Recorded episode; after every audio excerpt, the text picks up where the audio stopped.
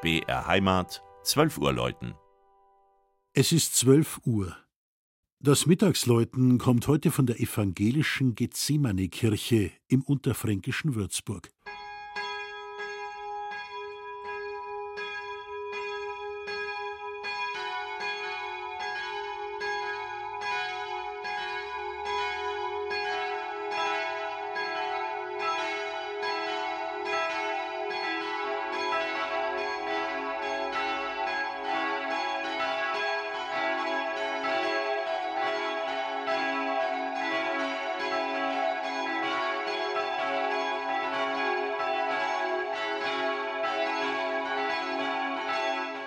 Es lohnt sich immer, einen Abstecher nach Würzburg zu machen.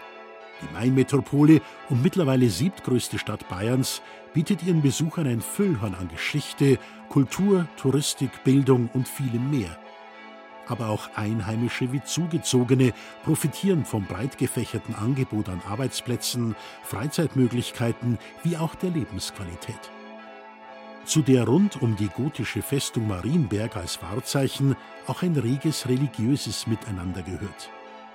Allein 67 christliche Kirchen beider Konfessionen stehen heute auf Würzburger Stadtgebiet. Mit zu den jüngsten gehört die erst 1988 geplante und von 1998 bis 2000 errichtete Gethsemane-Kirche im Stadtteil Heuchelhof, übrigens dem jüngsten und größten Stadtteil von Würzburg. Es ist ein wuchtiger, im gleichen Moment aber auch ungemein ruheverströmender Architektenentwurf von Alexander Freiherr von Branca. Dieser hat auch die Michaelskirche auf dem Schwanberg im Steigerwald geplant. Das Auge des Betrachters bleibt sofort an der pagodenförmigen Kuppel hängen. Sie ruht auf zehn Säulen und wird am höchsten Punkt von einer gläsernen Laterne gekrönt.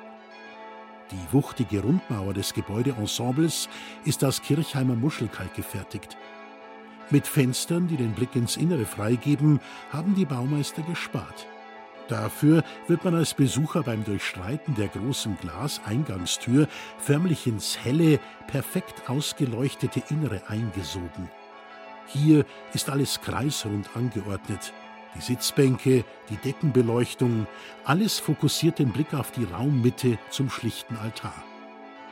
Der Glockenturm, ein Campanile, beherbergt seit seiner Fertigstellung 2001 fünf Glocken.